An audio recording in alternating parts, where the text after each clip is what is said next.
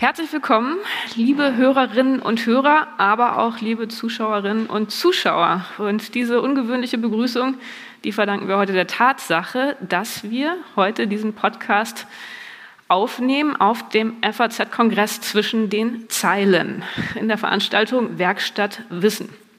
Das heißt, das erste Mal tatsächlich nehmen wir diesen Podcast nicht im Studio, nicht zu Hause auf, sondern vor Menschen.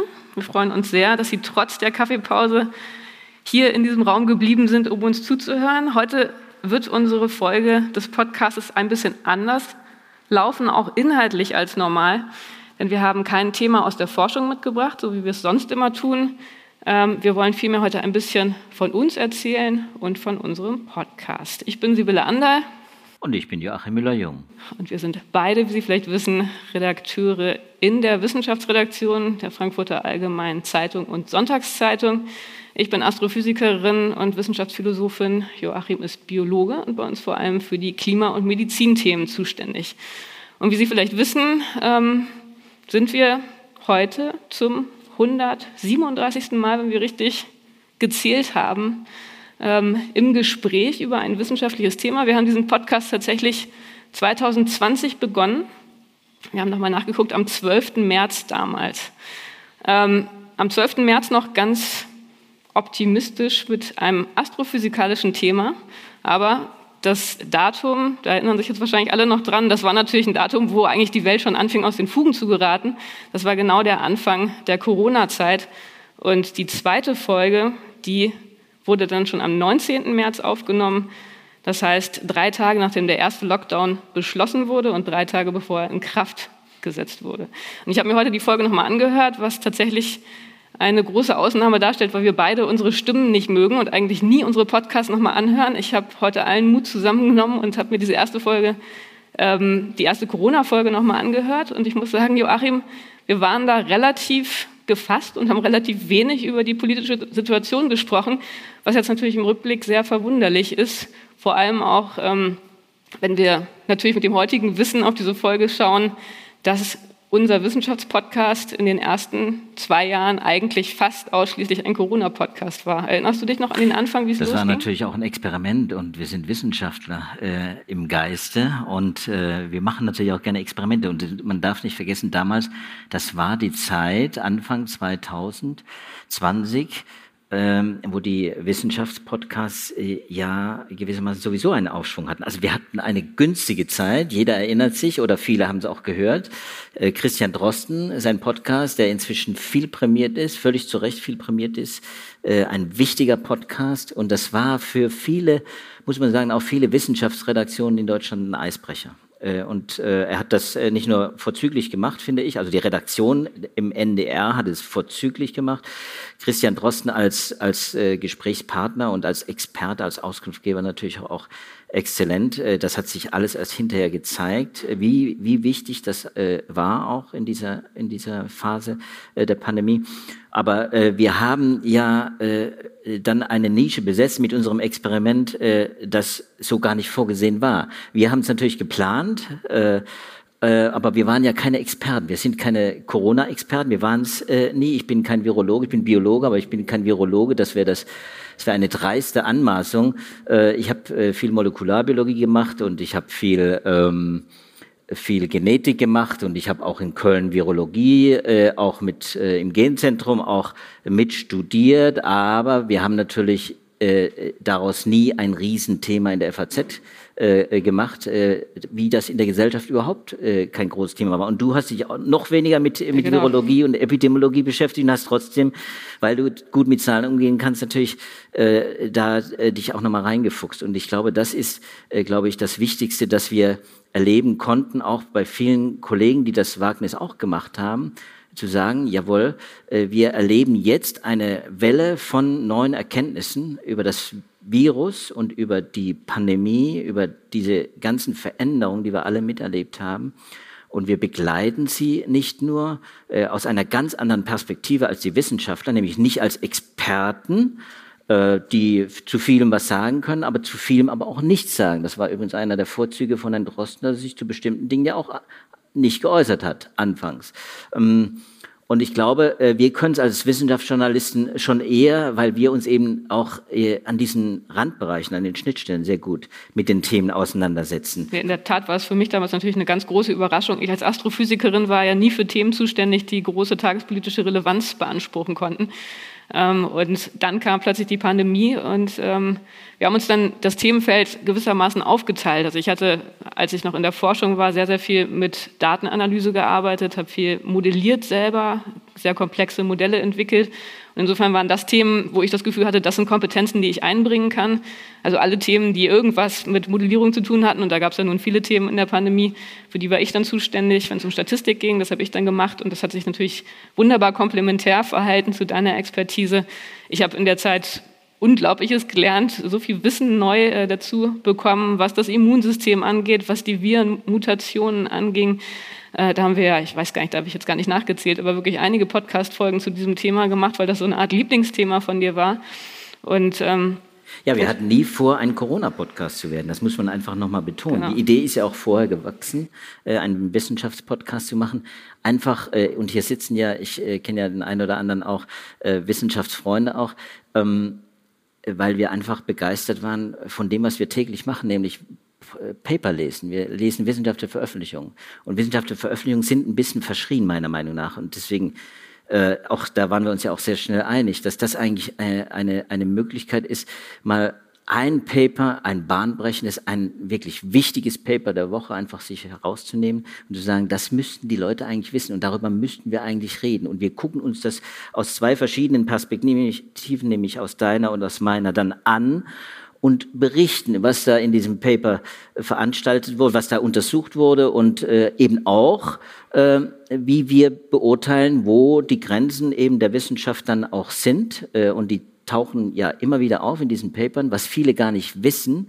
Äh, jetzt das muss man einfach sagen, das weiß man in Gesprächen mit Menschen, die keine Paper wie wir täglich lesen, dass äh, wie, wie offen da auch mit den eigenen Grenzen des Wissens umgegangen wird und wie wichtig das ist. Auch darüber, äh, das wird ja bei uns dann immer wieder thematisiert. Das war, das war eigentlich die Motivation für diesen Podcast. Und dann kam Corona und dann haben wir gemerkt, jawohl, da gibt's viele Grenzen des Wissens und viel Unsicherheit. Und das haben wir ja dann auch oft das thematisiert. Das führte dann auch dazu, dass wir relativ schnell nicht mehr mit einem Paper ausgekommen sind. Das war ursprünglich die Idee, sich wirklich auf eine Studie zu konzentrieren. Aber gerade in der Corona-Zeit äh, gab es dann so viele Studien, also es war ja eine Flut von Veröffentlichungen, sodass wir dann relativ schnell über sehr viele Papers pro Folge gesprochen haben und die Podcasts dann auch in der Zeit immer länger wurden. Ähm, dann haben wir auch von zu Hause zwischenzeitlich natürlich aufgenommen, weil wir nicht mehr zusammen ins Studio konnten. Das war äh, da tatsächlich dann auch eine interessante Phase. Ich äh, habe gesehen, dass dann der erste, meine erste Rückkehr zu astrophysikalischen Themen immerhin im Juni 2020 stattgefunden hat. Da ging es um Exoplaneten und ich weiß noch, wie erleichtert ich war, endlich mal wieder über etwas reden zu können, was nicht mit SARS-CoV-2 zu tun hat, sondern einfach nur ein schönes Thema, ähm, wo man sich ein bisschen in die Weiten des Alls hinausträumen konnte. Ja, ich meine, ähm, wir, wir mussten ja nicht nur für Abwechslung sorgen, sondern ich glaube, die Menschen, die hier sitzen, aber die uns zuhören, äh, die wissen ja, dass die Wissenschaft ein ganz breites Feld ist. Man muss hier übrigens dazu sagen, dass wir natürlich nur die Wissenschaft repräsentieren, die wir als Naturwissenschaftler, die wir beide sind, äh, als Naturwissenschaftler, als Naturwissenschaften identifizieren. Du bist noch Philosophin, du hast noch etwas den weiteren geisteswissenschaftlichen Blick, aber wir haben in der Redaktion der FAZ natürlich auch eine Geisteswissenschaftsredaktion. Herrn Patrick Barners äh, leitet äh, diese Redaktion. Wir haben dann noch äh, zusätzlich noch eine Forschung und Lehre Redaktion, die auch noch gewissermaßen so das Hochschulleben äh, auch berücksichtigt. Aber wir haben eben diesen Blick auf die naturwissenschaftlichen Themen und da gibt es so wahnsinnig viel. Wenn ich, ich staune immer wieder, wenn ich äh, dran denke, äh, wie Wissenschaft sich weiterentwickelt. Wir nehmen das ja selber. Ich bin jetzt äh, ja seit Seit 95 bin ich bei der FAZ und anfangs haben wir noch Zeitschriften in Papier gelesen, natürlich nur äh, auf Papier äh, und nicht im Internet. Und äh, da haben wir viel gelesen, aber natürlich längst nicht so viel wie, wie heute. Und äh, wir wissen auch, dass einfach inzwischen sehr viel mehr Wissenschaft, äh, relevante Wissenschaft, auch polit politisch relevante Wissenschaft äh, publiziert wird. Also wir haben, du hast wahrscheinlich die Zahlen im Kopf, also ich ich glaube, ich war irgendwann bei zweieinhalb Millionen pro Jahr. Wissenschaftliche Publikation habe ich aufgehört, diese Zahl noch wahrzunehmen, weil es einfach gar nicht mehr fassbar war. Zweieinhalb Millionen. Exponentielles Wachstum. das wir jetzt Exponentielles Wachstum mittlerweile alle gut kennen und einschätzen können. Ja. Deutschland allein 106 war, es war eine, war eine Zahl aus, aus Anfang der 2020er Jahre. 106.000 habe ich nochmal nachgeguckt, weil mich das interessiert. 106.000 Publikationen allein aus Deutschland. Also Deutschland ist sehr forschungsaktiv und wir sprechen jetzt hier wirklich von Wissenschaftspublikationen, die peer-reviewed, also die begutachtet sind, die wirklich hochkarätig auch äh, veröffentlicht sind. Deswegen und da ist es natürlich, äh, und das muss man äh, natürlich auch zugestehen, und äh, da sind wir natürlich auch für Kritik immer offen, da ist natürlich fast anmaßend zu sagen, wir suchen uns eins pro Woche aus und äh, damit beschäftigen wir uns. Das ist natürlich und das der Wahnsinn. ist auch natürlich eine häufig aufkommende Frage, wie gehen wir da vor bei dieser Auswahl? Ne? Und ähm, ja, ich meine, in der Corona-Pandemie war es eigentlich eher so, dass wir dann Fragen versucht haben zu beantworten, die auch irgendwie an uns herangetragen wurden, also die in den sozialen Medien kursierten oder die uns zugeschickt wurden per E-Mail, die wir im eigenen Freundes- und Bekanntenkreis äh, gehört haben. Da gab es ja einfach ganz, ganz viele Unklarheiten. Also wann soll man sich wie impfen lassen? Ähm, wir haben angefangen mit der Frage, ob ähm, das Coronavirus saisonal abhängig, äh, saisonale Abhängigkeit aufweist. Ähm, dann die Fragen, ob Masken helfen, ob Ausgangssperren helfen. Also das waren so typische Themen in der Zeit. Jetzt mittlerweile ist es eher so, ähm, dass wir einfach tatsächlich unsere Lieblingsthemen raussuchen, die in der Woche auch in wichtigen Journals erschienen sind. Oft deckt sich das mit Themen, die auch bei uns in der Zeitung auftauchen. Ähm, aber wir haben tatsächlich auch neulich mal, wir hatten eine Hörerbefragung, äh, da wurde die Frage gestellt, ob wir mit unserer Themenwahl richtig liegen, welche Themen sich unsere Hörerinnen und Hörer wünschen würden. Ähm, das war eine gemischte Bilanz. Also viele waren, glaube ich, ganz zufrieden. Es gab auch viele Wunschthemen. Was mich sehr gefreut hat, war, dass einige mehr, sich mehr Astro-Themen wünschen. Das äh, ist natürlich etwas, was ich gerne erfüllen werde. Ähm, interessant fand ich auch äh, ein Hörer oder eine Hörerin, die sich mehr zu Statistik wünscht. Also der Unterschied, die Bayesche Statistik äh, versus frequentistische Statistik. Natürlich eine sehr spannende Frage. Das könnten wir mal aufgreifen. Schön fand ich auch den die Anregung, berichten Sie darüber, was die Welt im Innersten zusammenhält. Das geht dann so ein bisschen vielleicht in die philosophische Richtung. Und schön fand ich auch den Hinweis, Sie finden bestimmt selbst spannende Wissenschaftsthemen. Und das versuchen wir tatsächlich dann ja auch aufzumachen. Ja, und ich finde, es ist auch wichtig, äh, dass wir Themen eben am Rand der Wissenschaft suchen. Wir sind ja beide, steht ja auch hier, wir sind beide äh, im äh, und schreiben auch dann über Wissenschaft, über unsere Themen natürlich auch im Feuilleton. Und äh, also meine Erfahrung eben aus vielen Jahren ist eben auch, dass in diesem in diesen Schnittstellen zwischen den verschiedenen Geistes-, Sozialwissenschaften, äh, Kulturwissenschaften und eben den Naturwissenschaften und darüber hinaus eigentlich, nämlich die gesellschaftlichen Themen auch äh, eben auch von uns gefordert werden. Äh, und da müssen wir uns eben auch mal rauswagen. Das ist, äh, finde ich, eben etwas, was Experten nicht so einfach fällt. Und deswegen haben wir in unserem Podcast fast nie Expertengespräche. Wir machen fast nie Interviews, weil wir einfach wissen, Experten sind Experten auf ihrem Gebiet. Äh, wir können, wenn es besten, wenn es richtig gut läuft, können wir natürlich die Wissenschaften auch darstellen, was gefunden wurde, was nicht gefunden, wo es Grenzen gibt, wo es Unsicherheiten, was man noch nicht weiß. Wenn wir jetzt zum Beispiel über Peter Wohleben, fand ich eine ganz tolle, für mich vom Thema her eine ganz tolle Sendung. Wenn wir über darüber äh, szenieren, äh, dann szenieren wir erstmal nur über die Frage, ob Bäume sich unterhalten, ob sie kommunizieren oder ob das über Pilze passiert, dann ist das natürlich ein sehr populäres Thema, aber es ist auch ein wissenschaftlich sehr wichtiges Thema, über das man eben nicht nur als Naturwissenschaftler sprechen kann, sondern eben auch als Förster, als, äh, als Praktiker, als, als Leser auch von Peter Wohleben, von denen es Millionen gibt. Und das finde ich ganz wichtig. Deswegen äh, freue ich mich dann immer wieder, wenn wir so Themen zum Beispiel machen, was ich mir mal äh, jetzt auch nochmal angehört habe, was können wir glauben? Ein Thema, das man bei der Wissenschaft wahrscheinlich gar nicht vermutet, aber was natürlich, wo es um eben eben um Unsicherheiten geht äh, und die Frage eben, welche Rolle spielt denn eigentlich dieses empirische Wissen, das, das epistemologische Wissen auch wirklich in der Politik ist meine Erfahrung äh, aus den letzten Jahren zunehmend, äh, und das ist wirklich eine Entwicklung, die ich feststelle, in der Politik ist das epistemologische Wissen immer wichtiger geworden. Das ist eben Pandemie zum Beispiel ein Beispiel oder mein Thema, die, das Klimathema auch, mein zweites großes Thema, äh, der, der, der Klimawandel. Auch da äh, erleben wir quasi in den Talkshows, bei den Gästen, wir erleben es in der Politik, selbst im Bundestag, wie wichtig Expertenwissen dann äh, wird. Äh, aber gleichzeitig muss man sagen, gibt es natürlich völlig berechtigte Einwände, äh, auch gegen diese Ausbreitung des, ja, der epistemischen Macht, also dieser wissenschaftlichen Macht, in dem Wissen so tut, als wüssten sie alles und als wäre wenn Wissen gesprochen ist, das letzte Wort gesprochen. Das ist es eben nie. Ja, aber deshalb haben wir auch einen besonderen Schwerpunkt immer gesetzt auf die Methodik und zu erklären, was sind die Methoden, die zu den bestimmten Ergebnissen, die wir vorgestellt haben, geführt haben. Denn anders kann man Wissenschaft nicht verstehen. Und das war, glaube ich, etwas, was man in der Pandemie ganz deutlich sehen konnte, dass da erstens noch viele Defizite existieren und dass zweitens entsprechend sehr, sehr viel Aufklärungsbedarf herrscht. Und dadurch, dass wir, ähm, also du ja schon seit vielen Jahrzehnten ganz breit Papers liest und ich noch nicht so lange aus der Forschung selber raus bin, haben wir das als eine besondere Aufgabe gesehen, mit unserer methodischen Expertise diese Lücke ein Stück weit zu füllen und gerade auch auf diese Fragen wie Unsicherheiten und ähm, empirische Herangehensweisen und so weiter da den Fokus drauf zu setzen. Und ich glaube, das ist etwas, was wir auch weiterhin immer weiter tun müssen und wollen, ähm, denn das ist letztendlich der Kern. Und auch wenn, wenn es darum geht, was können wir glauben, wem dürfen wir vertrauen, äh, welche Rolle spielt Wissen in unserer Gesellschaft, dann sind das ganz wichtige Dinge, die eigentlich jeder verstehen muss, um Vertrauen zur Wissenschaft aufbauen zu können und eben, um eben nicht diese Skepsis den Experten gegenüber, die an manchen Stellen vielleicht schon kursiert, ähm, mitzutragen. An manchen Stellen ist wahrscheinlich untertrieben. Da könnten wir jetzt eine ganze Sendung draus machen.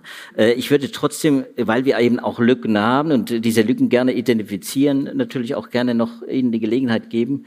Wir haben nicht mehr ganz viel Zeit, weil äh, natürlich auch äh, Nachfolgeprogramm ist, das für den einen oder anderen vielleicht nicht so uninteressant ist wie für Wissenschaftler vielleicht. Äh, ähm, aber wenn Sie Fragen haben, können Sie gerne. Äh, es gibt ja immer noch, wie wie seinerzeit beim Tabak, bei der Klimadiskussion, äh, wirklich unmögliche Argumente, die schon hundertmal widerlegt sind. Andere nennen das Unkrautargumente, die man irgendwie aus der Welt schaffen muss. Äh, bei der Tabakindustrie war das ja ganz äh, eklatant. Und aber genauso ist es bei der Klimadiskussion.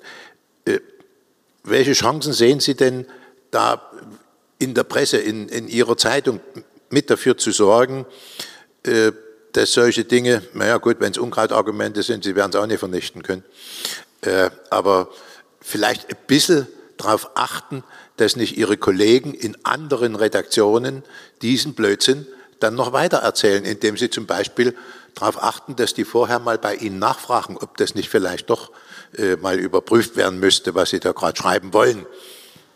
Also das ist natürlich ein, Herr Professor Kreiser, das ist natürlich ein sehr sensibles Thema, wie Sie wissen.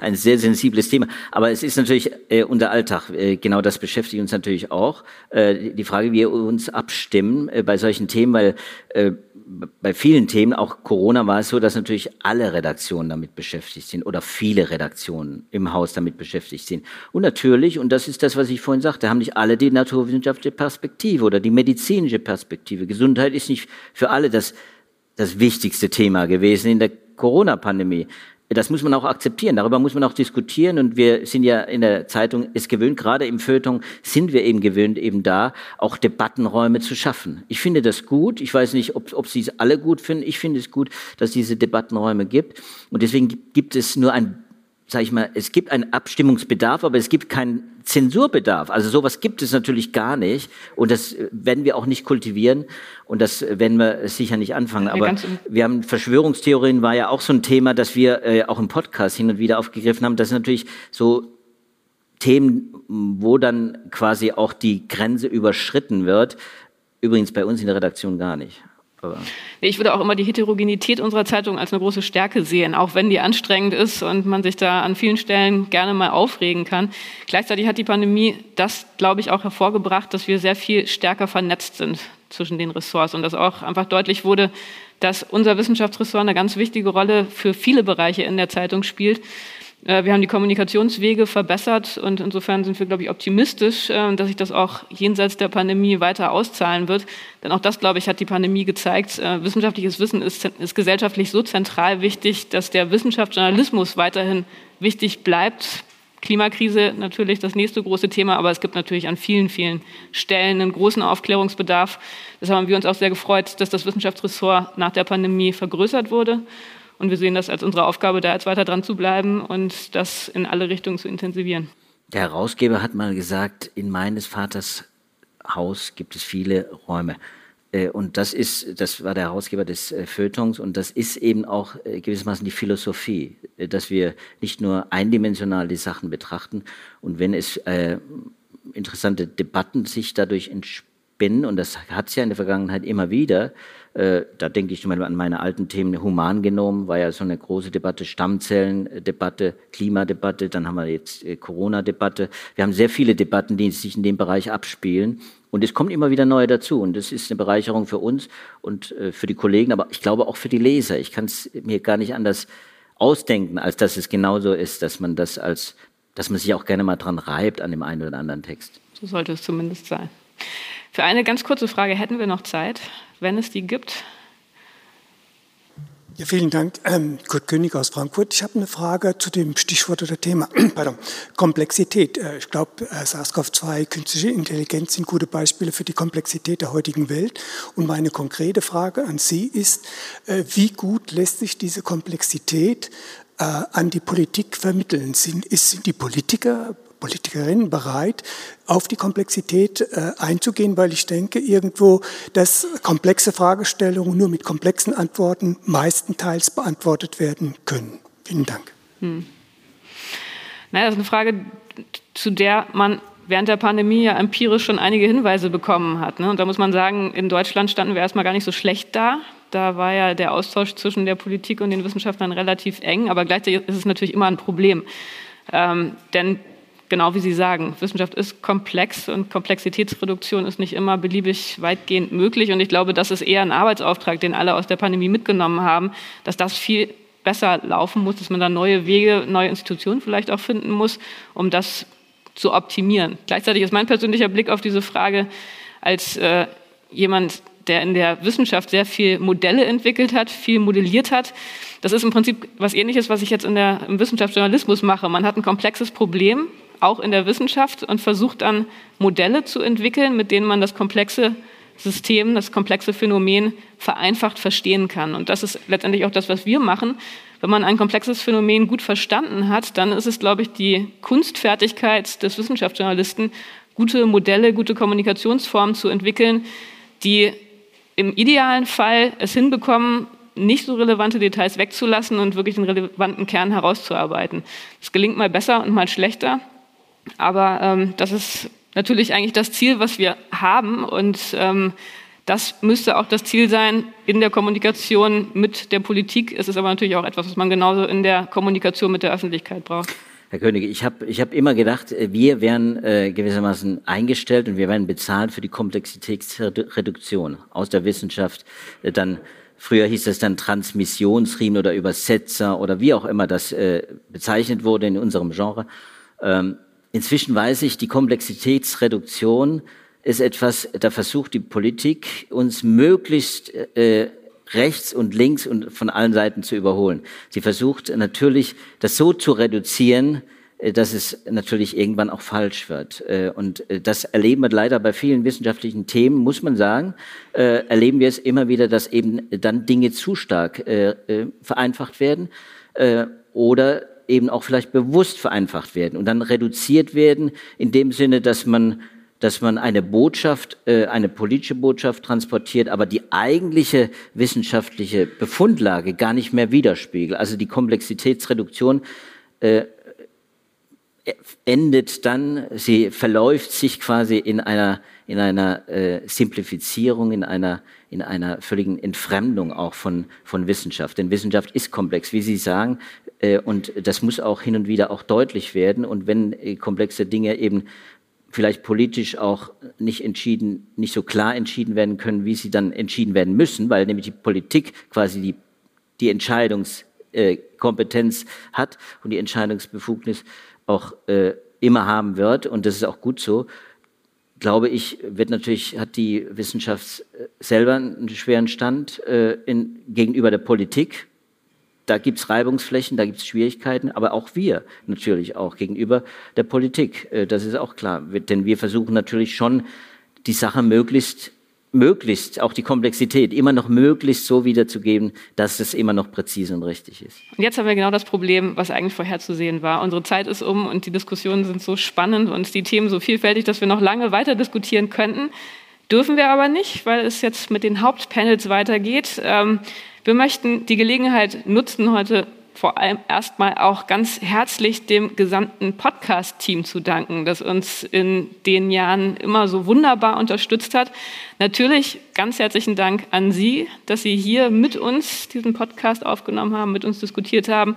Vielen Dank fürs Zuhörer, Zuhören an unsere Zuhörerinnen und Zuhörer zu Hause. Wir freuen uns, wenn Sie in der kommenden Woche wieder mit dabei sind, dann wieder mit einem normalen Standard-Podcast zu einem Thema, das wir uns dann Anfang kommender Woche noch ausdenken werden. Bis dahin alles Gute und Tschüss. Dankeschön. Tschüss. Danke.